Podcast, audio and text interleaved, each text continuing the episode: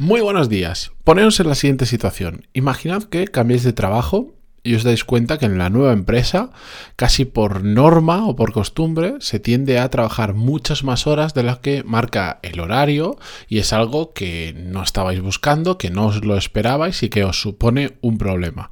Pues ese es el caso de un oyente del podcast que me enviaba eh, un email con, con contándome esta situación, así que hoy vamos a ver las diferentes opciones que tiene para cambiar, asumir o ver qué pasa con esta situación. Así que vamos con el episodio 1182, pero antes de empezar, música épica, por favor.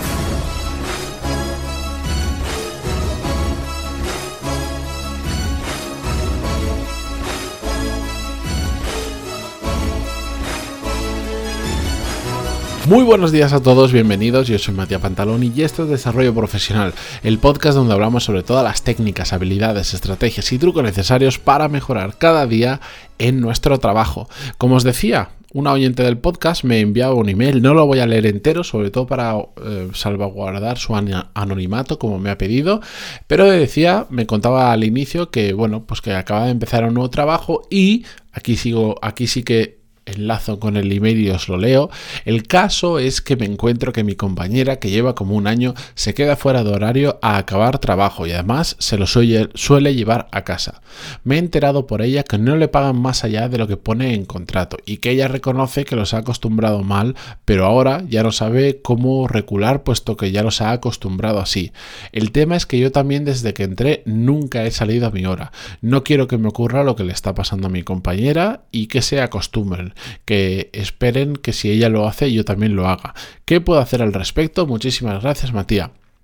Bueno, pues para solventar esta situación, dado que al principio pues lo empecé a mirar desde mi perspectiva, como yo hago las cosas y, me di cuenta, digo, no, esto e, evidentemente em, es una persona que, tiene unas necesidades concretas, que, quiere que le respeten el horario laboral, es absolutamente entendible. Yo es que para eso funciono de una forma muy diferente, pero que no es ni mejor ni peor, es como a mí me gusta hacerlo y ya está. Entonces, lo he visto desde una forma objetiva y lo que he hecho ha sido un repaso de las diferentes opciones que puede seguir y vamos a ver los más o menos pros, contras de cada una de esas opciones.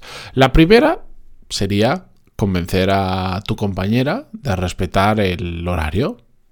¿Qué pasa? Que esto suele ser muy complicado. Uno, porque le tienes que convencer, que ya es de por sí algo difícil, a una persona que ya está haciendo eso, que está acostumbrada a hacer eso y que igual esa persona no piensa como tú y sí que quiere trabajar más horas porque quiere, eh, pues no le gusta dejar nada hecho para el día siguiente, siempre le gusta salir con todo terminado, porque quiere empujar más horas para así, no sé, pues demostrar que tiene capacidad de esfuerzo, de trabajo, porque se lo ha puesto como un reto, por mil motivos puede haber que tu compañera realmente quiera hacer lo que está haciendo. También puede ser que no quiera, pero le da miedo perder su trabajo y cree que así lo va a poder mantener mejor, etcétera, etcétera. Así que esa es la opción uno.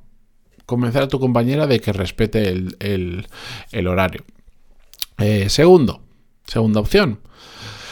Puedes hacerlo tú por tu cuenta y riesgo, con independencia, independencia de tu compañera. Decir, oye, vale, tú no lo quieres respetar, yo sí lo quiero respetar, yo lo voy a respetar y ya está.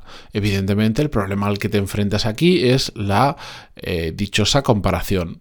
En, en algún momento, depende cómo sea la empresa, pensad que todas estas opciones que estoy contando son, ¿por qué? Porque no conocemos con la información que nos ha dado cómo es la empresa, cómo son los jefes, la cultura que hay, etcétera, etcétera. Entonces ahí es donde cada uno tiene que entender la situación, el contexto y ver qué opción aplica más para, para el contexto de la empresa y para el contexto de ellos mismos. Entonces, hacer esto por tu cuenta y riesgo con independencia de lo que haga tu compañera, bueno, pues eso depende muchísimo de la empresa, te puede funcionar o no. Si es una empresa donde realmente vale, no pagan las horas extra, pero tampoco es una cosa que digas es el típico jefe que necesita verte hacer horas extras, sino que les da igual, mientras el trabajo esté hecho, allá tú mismo, bueno, pues entonces esta opción puede ser perfectamente válida y no tiene por qué no funcionar bien. Hay que investigar, hay que averiguar, hay que ver si realmente es importante para la empresa o no.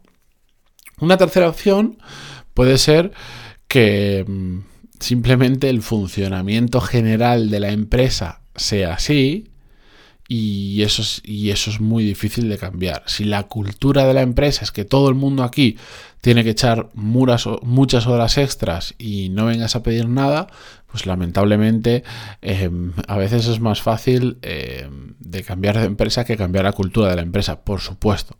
Simplemente hay que conocer cuál es la situación. Más opciones. Puedes plantearte, si es que el puesto lo permite, ser tan buena en lo que hagas que tú puedas imponer tu solución. Es decir, cuando eres tan bueno, tan bueno, tan bueno, tan bueno y aportas tanto valor a la empresa, en muchas ocasiones puedes, si la empresa tiene dos dedos de frente, o la gente que hay en la empresa y los jefes y tal tienen dos dedos de frente, cuando eres tan, tan, tan, tan, tan, tan bueno y aportas tanto valor, tú puedes marcar normas.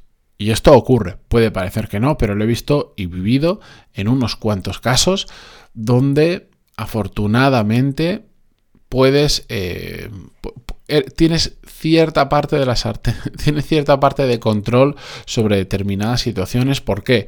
Porque estás añadiendo un valor diferencial que la empresa se da cuenta perfectamente que no van a encontrar fácilmente a alguien como tú. Y entonces a te permiten cosas que igual a otras personas con otro rendimiento diferente y otro aporte de valor no se lo permitirían. Es otra opción. Evidentemente, esto es muy complicado. No es imposible, pero es complicado porque ser llegar a ese punto tienes que hacer las cosas muy bien y sobre todo tienes que estar en un puesto en la empresa donde puedas aportar mucho valor. Porque si estás en un puesto donde es difícil aportar mucho valor, imaginaros, vamos a poner un caso tonto.